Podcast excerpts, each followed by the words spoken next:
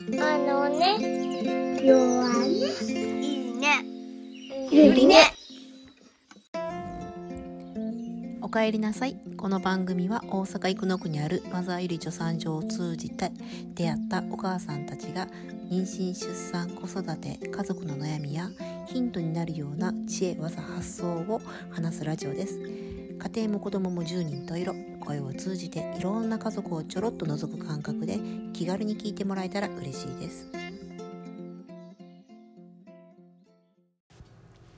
はじめまして、大阪の生野区のサリサ薬局というところで管理薬剤師をしている川本です。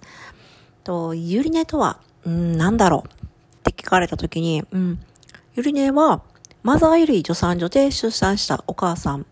または、その紹介で入ることができます。で、普通のさ、その育児サークルと何が違うのって言われたときに、うーん、まあ、できるだけ薬使わずに子育てしたいなっていうお母さんが多いっていうのと、まあ、食べることとか、心のこととか、しっかりとその自分と向き合いたいっていうお母さんが多いかなって思います。で、子供がぐずぐず言うって、やっぱり理由があるんね。で、それをもうちょっと深く掘り下げてみる。子供がぐずぐず言ったりするのたり、うん、まあ、表面的なサインであって、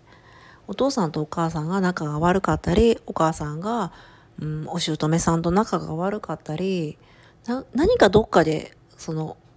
心の中でかお母さんが抱えてると、子供ってね、自分のエネルギーを使ってでもお母さんを笑顔にしようとするのね。で子供ってほんますごいなって、ほんま天使やなって、いつも思うんやけど、で、それが、自分一人で考えたら分かれへん。でも、ちょっと、第三者が離れたところから見ると、あ、これって、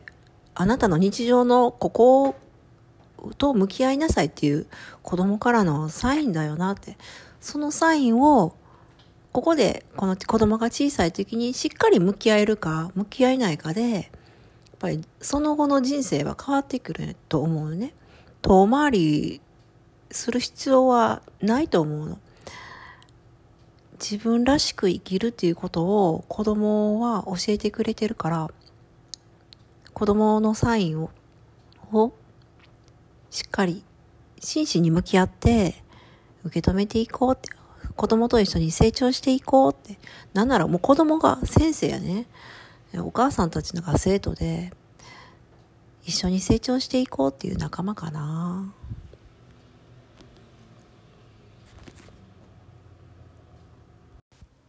あなたの弱音がいいねに変わりますように。ではまた来週。バイバイ。